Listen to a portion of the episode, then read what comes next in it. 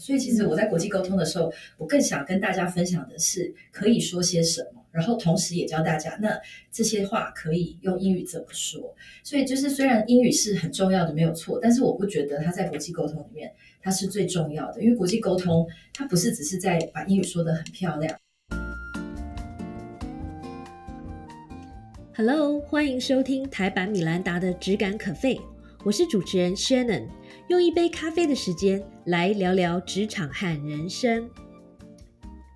今天呢，我们非常非常荣幸，又再度第三度，对吧？请到了兼具美丽与智慧的口译达人 Grace。Hello Shannon，谢谢兼具美丽与智慧的 Shannon。哦，谢谢。That's why I love you so much。所以，嗯，每一次 Grace 来到我们节目，都带来一些不同的东西。比如说，第一次是带来她的一些关于口译还有会议主持的一些 know how 的分享；第二次呢，带来了她非常呃美好的，我们能说美好吗？令令人印象深刻的一个人生的体悟。今天他又带来了最新的作品，也就是他新的这个课。这个课的名字非常的酷，所以我要朗诵一下，它叫做。国际商务英语沟通软实力，运用谈话素材库，将话说得漂亮有温度。然后呢，Grace 今天也会跟我们分享一下要怎么样掌握国际沟通的要领。欢迎 Grace，谢谢 Shannon。所以 Grace 非常欢迎你第三度来到 B 节目。我们有很多朋友都是从事这个口译的工作的人。呃，专业人士，嗯、那我常常很好奇，想要问的就是说，见过这么多的大场面，不管是口译或者是主持这么多的会议，对于这个文化差异有没有什么样的观察？随便分享几个就可以了。哎，我觉得就是印象蛮深刻的，就是说，其实平常都会听到一些关于，比如说哪一些文化的人可能是怎么样怎么样，会有一些可能有一些刻板印象，但是在工作当中可能就有机会实际接触到这些文化的人嘛。然后又可能有的时候是印证了一些刻板印象，有的时候是颠覆了这个刻板印象，这样。然后呃，轩人问到我这一题的时候，其实就呃我自己觉得在工作当中，其实发现说碰到印度的学生、印度的人，他们是非常积极的在会议当中会发言，然后会问问题的。我之前在一场口译工作当中就有遇到，呃，那场有很多印度的学生，那他们就是问题问的不停这样子，然后我们就想说。想要赶快下班回家了，但是大家还是非常踊跃的举手，好，然后所以我觉得这个让我是印象还蛮深刻的。后来去跟一些朋友聊，好像发现他们遇到的情况也是，就是印度的学生是非常非常积极。对，换句话说，如果我们要办什么样的活动，或者是主持活动怕冷场的话，一定要加几个印度的这个学员进来，对不对？听起来是这样子，没有错。我觉得你的课很有趣的一点是，它呃有软实力这三个字在里面嘛。但是很多人提到，嗯，国际会议或者说参加一些国际的 event，很多人会想到，哎，我的英文又不是很好，就是心里就会觉得有点没有安全感。但是根据你的说法，好像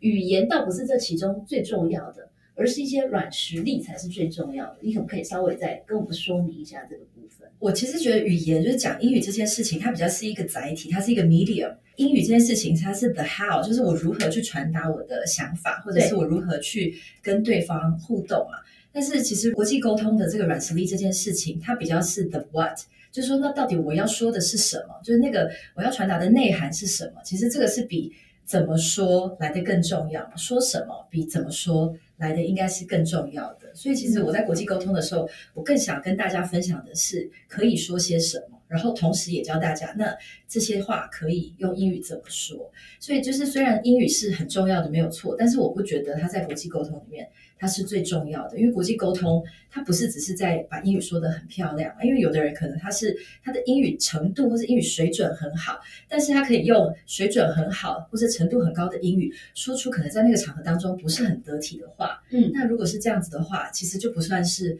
很好的国际沟通嘛。换句话说，如果你的英文不是母语人士的程度，可是你却很懂得善用，或者说你拥有这些软实力，又可以知道怎么样在国际的场合游刃有余，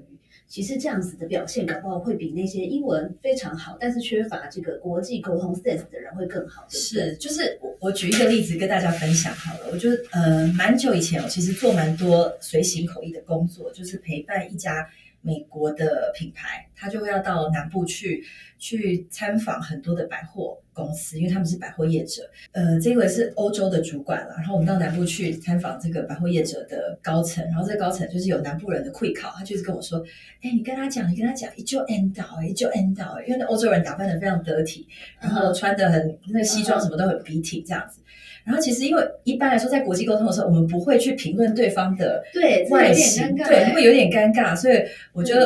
我就我就没有直接翻，我没有说哦，you look very handsome，我就说哦，you look very refreshed，或是哦，you look great today。但是我不会说哦，you look very handsome，嗯，呃，我不会这样讲嘛。所以我觉得这这个就跟国际沟通很有关系啊，就是说，或许用英文讲你很帅，你可以说 you're very handsome，但是其实我们一般来说在英文沟通的时候不会去评论对方的长相。所以这个其实就跟我讲到的国际沟通这件事情很有关系，就是说我要讲很帅这件事情，我当然用英文我会说，但是适不适合在那个场合说，其实是另外一件事情。对，所以我觉得啊，口译的工作真的很了不起耶，就是除了你看英文好之外，还要去翻译文化，对不对？有点像穿梭在这个不同的文化当中。应该是说，我觉得，嗯，国际沟通好像又比口译再更上一个层次了。因为口译来讲呢，我们其实应该是要比较忠于原文的。但是我们知道说，在一些场合当中，有一些话可能不适合就直接这样子翻，会会有点贻笑大方。那这个时候，我们可能会稍微的，嗯，稍微帮忙一下，这样子，就是用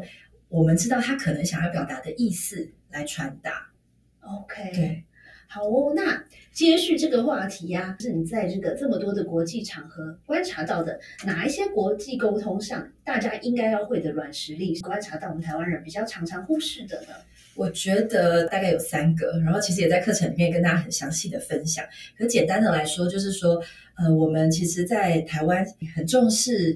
权威这件事情的，所以是比如说长幼有序，然后尊卑非常的分明。所以呢，有的时候。同样的这个方式，直接移植到英语沟通或是国际沟通的时候，会显得太过卑微，或者是自信不足，没有平起平坐，就会让别人觉得说：“哎呀，我好像把自己给给做小了。”这个是我观察到的其中一个。那举一个例子来说，其实我上个礼拜才刚刚有一个有一个口译工作，然后这个口译工作呢，它其实是嗯这一间客户他的外籍主管来到台湾，然后他们来到台湾可能是跟媒体见面呐。呃，或者是说跟跟他的重要客户见面，那其实呃我们在口译的时候，他呃他的麦克风其实就太小声了，所以以至于译者在口译的时候听不太清楚。然后其实我们有有反映这件事情，但是呢，台湾的员工就是太害怕去打断主管，嗯，所以以至于他就不敢讲。然后，所以说后面的声音大家都没有听到。那但是我觉得这是非常可惜的一件事情。对啊，就是明明其实他来讲的事情才是最重要的，但是台湾这边的这个窗口却害怕去怎么讲打断他的发言，因为他就是一个等于是主管嘛，可能是董事会的成员，他不敢去这样子做。然后以至于说，哦，就就让就是让这个场合就这样子过去了，我觉得是非常可惜的一件事情。然后这是我观察到一个，其实，在台湾大家会很很没有很没有意识的一件事情，就是有时候太过的有礼貌，对不对？太过的有礼貌，有点 over，对，或者是觉得对方是真的就高高在上，然后我不能够去，我不能够去去打断皇上，感觉会被他砍头。但是其实英语文化的这个。呃，power distance 权力距离不是那么大的嘛，相对来说是比较平等的，所以其实对对方来说，可能他不会觉得这是一件很严重的事情。但是对我看到的许多台湾的朋友来说，大家都会不敢去这样做，他们不敢去挑战权威，甚至不是挑战，好像不敢去跟有权威的人或说打扰。对，他会觉得说我去打扰他这样子，然后包含我之前做过一些可能就是公关公司的场子，然后记者会的现场，然后我就发发现到说，哎，有一些公关公司，特别是比较年轻一点的窗口，其实在客户的主管来到现场的时候，他们是不敢去跟对方打招呼的。所以就是让人家晾在那边，但是其实这在国际沟通里面是一件非常失礼的事情。你在我们公司绝对看不到这种情况。对，我相信是绝对不可能 发生在 Shannon 公司的身上。但是就是我有发现到有这个有这个倾向，大家都会觉得说很不好意思去打扰他，所以就没有主动的主动出击，没有主动的去自我介绍。那其实对对方来说，他可能就会觉得说，哎，你怎么都都不理我，好像其实是显得没有那么有礼貌的。对我，我在这边可以分享一个个人的经验啦。我觉得有个小诀窍是，因为其实就像你讲的嘛，我们从小就被教育要什么长幼有序啊，然后很有礼貌什么之类，然后不要打扰长辈之类的，对不对？然后，所以我我以前刚出社会的时候，也当然有过这样内心的小纠结。可是后来，我就告诉我自己说，你要想一下最重要的结果是什么。就比如说你刚才的那个主管在讲话。然后下面都听不到的例子，当然在这个时候打断他可能会冒一点点的风险，或者说你可能觉得很丢脸。可更重要的是，我们今天做这个活动是希望他的意思，他讲的话可以传达给大家知道。对，我觉得就是这样，就是说，我觉得大家要要有一个观念，就是 first things first，我到底要达成最重要的目标是什么？然后我所做的一切都要帮助我能够去达成这个目标嘛。然后应该说阻碍我达成这个目标的障碍，我就是要想办法在过程当中。移除，所以以刚刚那个例子来说，如果说就是要让这个讯息可以清楚的传达，那当然麦克风它就是里面的一个关键。对，没错，所以千万不要因小失大。没错，对。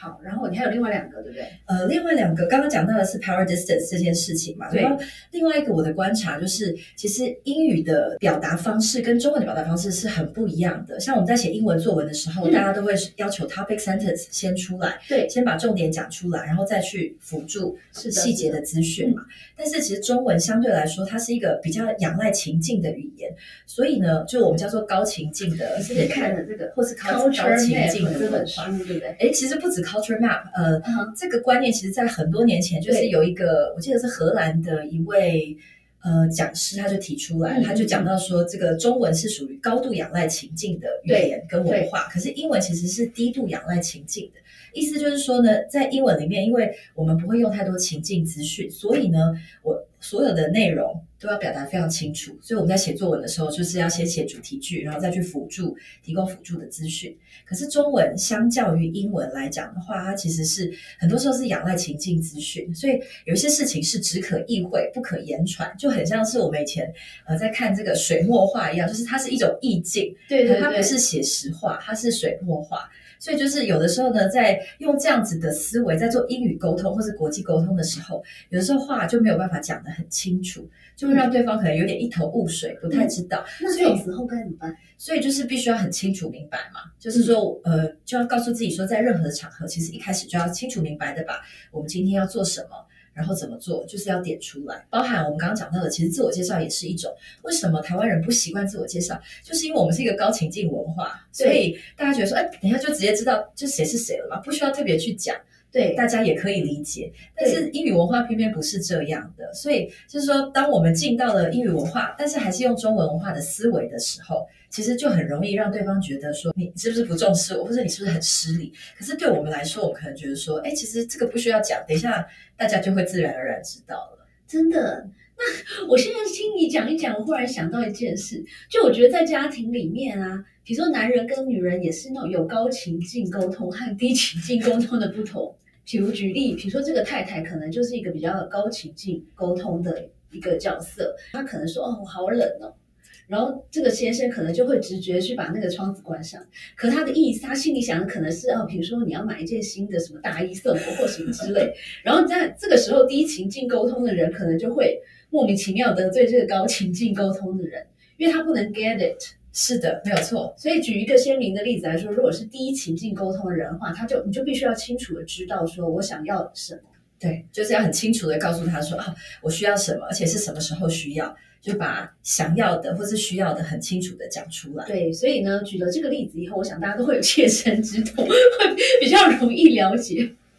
对，我之前读过了一个说法，就是说。嗯，就其实类似 Shannon 讲到的概念哦，就是说像低情境的国家啊，就是你就把它想象成新婚夫妻一样，对，就是说很多事情就是要讲得很清楚明白才能够理解。可是高情境文化的国家或者是文化，就是你把它想象成已经结婚，比如说二三十年的老夫老妻，可能太太或先生使一个眼神，对方就知道说哦，那是那是怎么样了，那就不不需要再多讲什么。嗯，换句话说，如果你的这个国际沟通场合，因为很很可能是有各种不同